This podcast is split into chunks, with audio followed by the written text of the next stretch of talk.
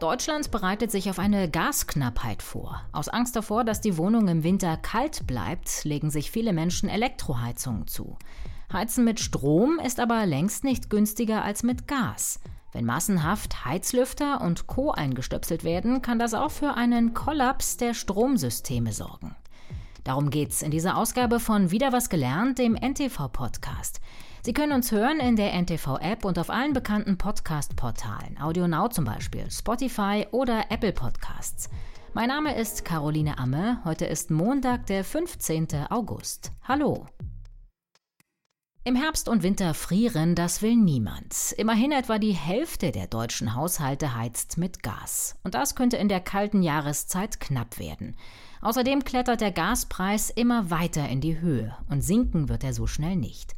Viele Menschen kaufen sich deshalb eine Elektroheizung. Jeder zehnte Deutsche hat sich im vergangenen Halbjahr einen Heizlüfter, Heizstrahler oder einen Radiator besorgt, hat das Vergleichsportal Verivox in einer Umfrage herausgefunden.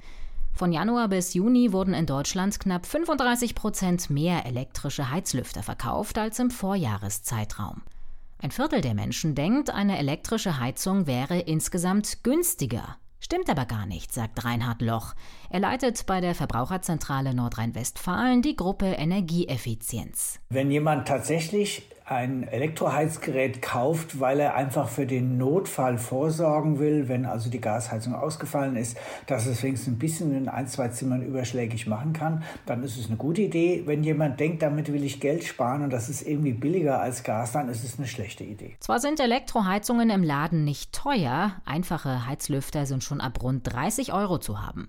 Mit ihnen eine Wohnung zu heizen ist aber teurer als mit Gas. Der Strompreis ist im Vergleich viel höher. Eine Kilowattstunde Strom ist mehr als doppelt so teuer wie die gleiche Menge Gas. Sie kostet im Durchschnitt etwa 42 Cent. Der durchschnittliche Gaspreis liegt bei rund 18 Cent pro Kilowattstunde.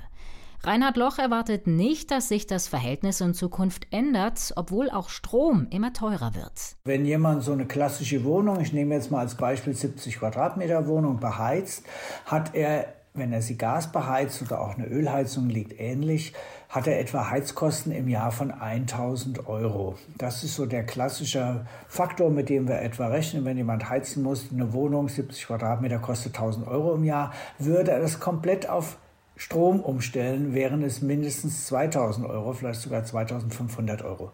Das Verhältnis von Kilowattstundenpreis Strom zu Kilowattstundenpreis Gas ist einfach mindestens der Faktor 2. Auch jetzt noch, wo Gas teurer geworden ist. Außerdem könnten die elektrischen Heizungen zu einer Gefahr für das Stromnetz werden. Das Bundeswirtschaftsministerium schreibt in einer Analyse zur Stromversorgung im kommenden Winter, dass ein sicherer Betrieb des Elektrizitätsversorgungsnetzes weiterhin gewährleistet ist. Doch die Stromversorger schlagen Alarm. Die Stromversorgung ist für so eine Zusatzbelastung nicht ausgelegt, sagen Branchenverbände. Das örtliche Netz könnte überlastet werden und es kann zu Stromausfällen kommen. Wir haben tatsächlich das Problem, wenn alle 20 Millionen Haushalte, die mit Gas heizen, jetzt gleichzeitig mit Strom heizen würden und alle Zimmer mit kleinen Heizlüftern und Elektroradiatoren bestücken würden, dafür ist das Netz gar nicht ausgelegt. Das Gasnetz ist dafür ausgelegt, dass wir alle gleichzeitig heizen, aber nicht das Stromnetz.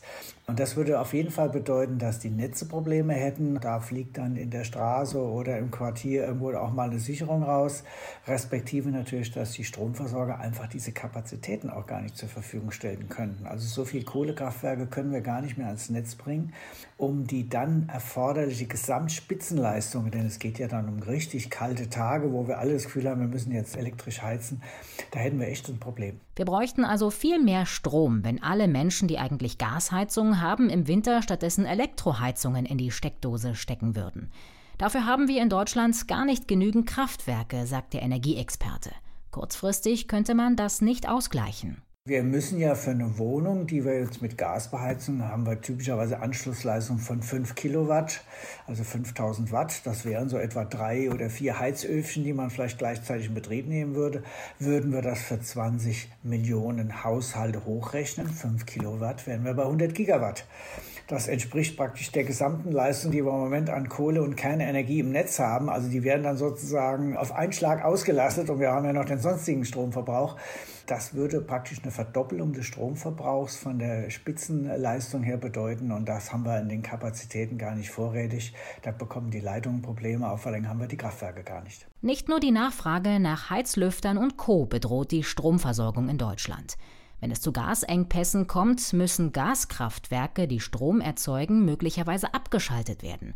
Das Gas soll fürs Heizen reserviert werden. Die machen zurzeit etwa 15 Prozent unserer Stromversorgung aus, Tendenz aber eh schon rückläufig, weil das Gas ja auch so teuer ist und die Stromversorger es nicht mehr gerne einsetzen. Das wollen wir ja vielleicht kompensieren durch das Hochfahren von Kohlekraftwerken, möglicherweise durch die Überbrückung längerer Laufzeiten Atomkraftwerke, was gerade diskutiert wird. Atomkraftwerke würden aber nur einen kleinen Teil des Stroms aus Gas ersetzen, nur bis zu anderthalb Prozent, sagte der Verein Deutsche Ingenieure ntv.de. Denn viele Gaskraftwerke können, wenn es nötig ist, in wenigen Minuten auf Spitzenleistungen hochgefahren werden. Das verhindert Stromausfälle, wenn mehr verbraucht wird.